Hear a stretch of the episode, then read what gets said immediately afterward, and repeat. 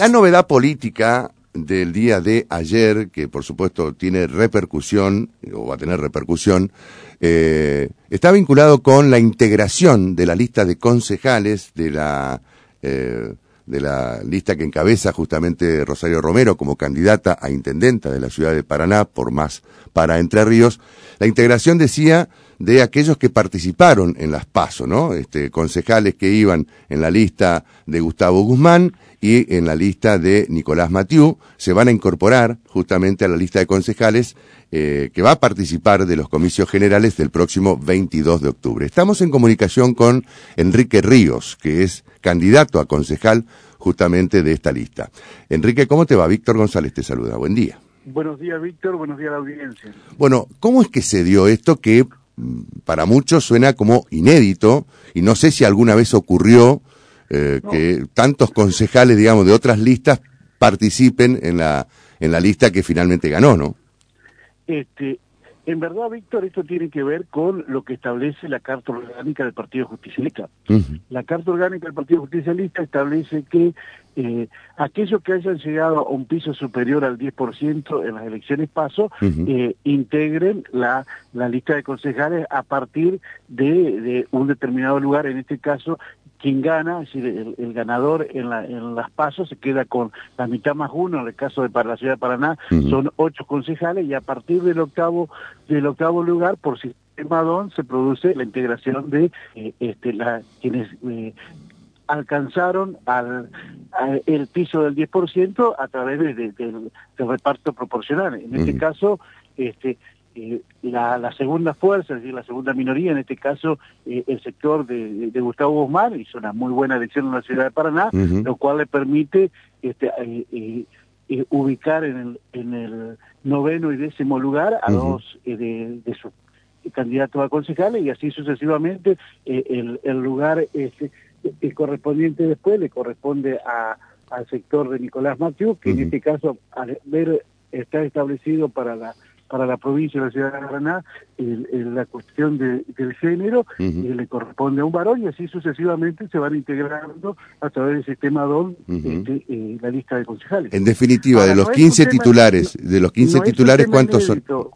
No es un tema inédito. Yo, yo recuerdo que cuando José Carlos Galle fue candidato a, a a intendente y a elecciones en el 2007, sí. este, fíjate, a, casi al final de mandato se produce eh, eh, se deja la concejalía, quien era en ese entonces presidente del Consejo Deliberante, eh, Biagini, y asume una concejal que era Graciela Traverso, que expresaba, había, había sido integrado a la lista por minoría en representación del sector de este, Daniel Roberto, que participó en aquella ah, ah, ah, que no es un hecho inédito la ah, y en la provincia entiendo tiene que haber otros casos. En definitiva, entonces, este, esto lo permite la Carta Orgánica, el que logra más del 10% de los votos puede integrar eh, o puede integrarse en la así lista. Es. Así es. Y esto puede puede suceder también en la lista de diputados provinciales. No, no, porque claro, a nivel provincial no, hubo no hubo eh, interna, claro. Está bien. Eh, vos fíjate que se va a dar un caso muy eh, significativo con lo que sucede en la ciudad de Concordia. Ah, claro, claro. En la ciudad de Concordia, eh, eh, fíjate que hoy creo que hay una diferencia de, de, de, muy escasos votos, pero aún así, quien gana se va a quedar con eh, la mitad más uno y a claro. partir de, de, ese número se van a distribuir en representación proporcional los, los cargos restantes. Claro, claro. Bueno, este, ayer justamente lo comentábamos aquí, este, cuando conocíamos esta novedad de que se van a integrar, eh, ¿quiénes son entonces los que van a integrar la lista? Eh, el, eh, a partir del noveno se incorpora eh, eh, Quino 2, es el, es el, noveno, que era el primer candidato a concejal por la lista 66 de Gustavo uh -huh. Guzmán. Sí. El, ah, se incorpora Florencia Busti, que era la segunda. Sí. Y el, el, otro que se incorpora es Yamil Ismail, que era el segundo candidato a concejal en la lista de, uh -huh. de este, Nicolás Mateo. De ahí ya no me acuerdo. No, está bien, está bien. Eh, puede suceder entonces que probablemente, si gana Rosario Romero la Intendencia de Paraná, algunos de los que están en la lista de concejales puedan asumir como funcionarios y automáticamente se corre la lista. Eh, como sucede en cualquier proceso, eh, eh, en caso de que uno de los concejales deje, deje su banco. Claro, en la actual gestión, el, el quien hoy fuera candidato a intendente, Nicolás Matiu, era candidato, era concejal electo, renunció a su cargo y, asumió el concejal Núñez. se hace un corrimiento directo. Exacto, exactamente. Bueno, ¿y cómo tomaron esto?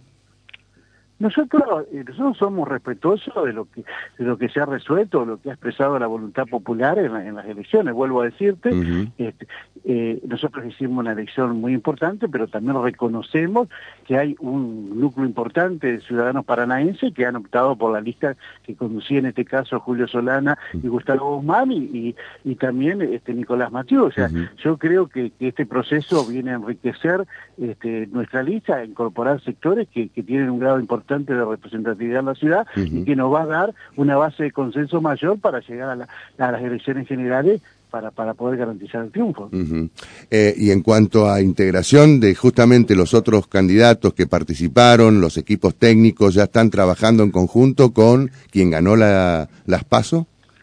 Mira, yo creo que, que, que es muy importante lo que vos mencionás. Hay, hay sectores este, muy importante, el caso del sector que conducía Sergio Paz, que se han sumado directamente con mucha generosidad, mucha responsabilidad, a, acompañar este, este, proceso que conduce la Rosario Romero, el sector, por ejemplo, de este, Cebal, que no alcanzó a ese piso del 10%, este, incluso estos sectores han participado activamente de, la actividad que se realizó ayer en el Club Paraná, una actividad multitudinaria, y creo que esto, vuelvo a decir, eh, es sumamente importante y enriquecedor porque le suma un plus importante de representatividad de estos sectores que, vuelvo a decir, más allá del resultado electoral, evidentemente cuentan con cierto reconocimiento de la ciudadanía y le van a aportar este, mucho a, nuestro sector. ¿no?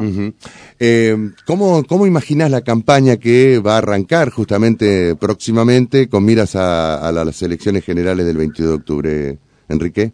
Bueno, nosotros eh, eh, la vemos con mucho optimismo, mucha fe, mucha esperanza, la vamos a militar como lo venimos haciendo, sin, sin, transitar ese camino del agravio, sino fundamentalmente expresándonos propositivamente con propuestas, con una, eh, con una gestión de gobierno, con un proyecto para la ciudad de Paraná, un proyecto que eh, reconozca y potencie lo que se ha realizado, pero vaya por aquellas cosas que, que aún faltan hacer, este, expresando una continuidad, pero también un desafío hacia nuevas este, formas de, y, proyectos en la ciudad de Paraná que está mm. reclamando la ciudadanía. Nosotros entendemos que se ha hecho mucho, pero también entendemos que hay cosas que faltan por hacer y que en eso es fundamental transitar un camino del diálogo, del consenso, de la participación ciudadana y junto a los vecinos de la ciudad de Paraná poder hacer lo que nos falta. Pero lo tomamos con mucho optimismo, este, la recepción de la gente es, importante y, bueno, estamos dispuestos a seguir transitando ese camino de diálogo permanente este, y, tratando de hacerse llegar nuestra propuesta a toda la ciudadanía. Está Javier Aragón que te va a hacer una consulta, Enrique. Hola, Quique, un gusto, buen día. Hola, Javier, ¿cómo estás? Pero muy bien, muy bien, muy bien, gracias. Bueno, eh, dos consultas te quiero hacer. Eh, una que tiene que ver con la otra, por supuesto. Eh, primero, se está demorando, me dicen, la foto de la unidad, de, por ejemplo, de la doctora, de la doctora Romero, de ustedes, con los sectores de Julio Solanas y de Gustavo Guzmán. No aparece esa foto. ¿Qué pasa? Yo te, yo te voy a decir de, fundamentalmente desde la experiencia que uno tiene a lo largo de muchas tenés mucha sector importante dentro del peronismo. A veces la foto no significa nada. Totalmente. Lo importante es, la a veces no también. No, no, pero para mí lo importante es, esa unidad que se construye en la acción, en la práctica cotidiana, y en ese sentido puedo dar fe de que vastos sectores que integraron la lista de quienes fueron nuestros adversarios circunstanciales ya están activamente sumados a nuestro proyecto, al proyecto que, hoy representa este, al justicialismo en la ciudad de Paraná, en la figura de Rosario Romero. Entonces, yo creo que más allá de la foto, que no tengo duda que en algún momento se va a dar, lo importante es eh, esa, ese trabajo mancomunado que viene a ser en distintas de la ciudad de Paraná, donde, vuelvo a ha sido genuina y espontánea la integración de Romero. Está muy bien. Y la otra pregunta que te quería hacer, se menciona con mucha insistencia, pero por la experiencia que tenés, porque te has capacitado, tenés mucha formación, eh, que, bueno, podría ser importante en el Consejo Deliberante, pero también se menciona que podría ser parte del funcionariado de la doctora Romero en caso que ella gane la intendencia. Eh, reitero lo que he dicho. Ya, quiere tener el gabinete, Aragón. ¿Por qué, no? cosa terrible. ¿Podemos proponer o no? Por favor. Este, yo soy parte de un proyecto colectivo. Yo vuelvo a decir, nosotros lo decía nosotros en una reunión, nosotros no, no trabajamos por la alcaldía, nosotros trabajamos porque queremos conducir el municipio de Paraná, porque tenemos un proyecto de gestión y porque tenemos hombres con capacidades para conducir y, lograr el bienestar de la ciudadanía. Entonces nuestro proyecto colectivo es la Intendencia, es, conducir los destinos de la Intendencia, acompañar en este proceso para que, que Adán sea el gobernador y Sergio Massa el presidente, entonces, dentro del marco de ese proyecto colectivo serán eh, el sector político, junto a los compañeros, junto a los vecinos, que determine dónde uno puede aportar más eh, a este proyecto colectivo.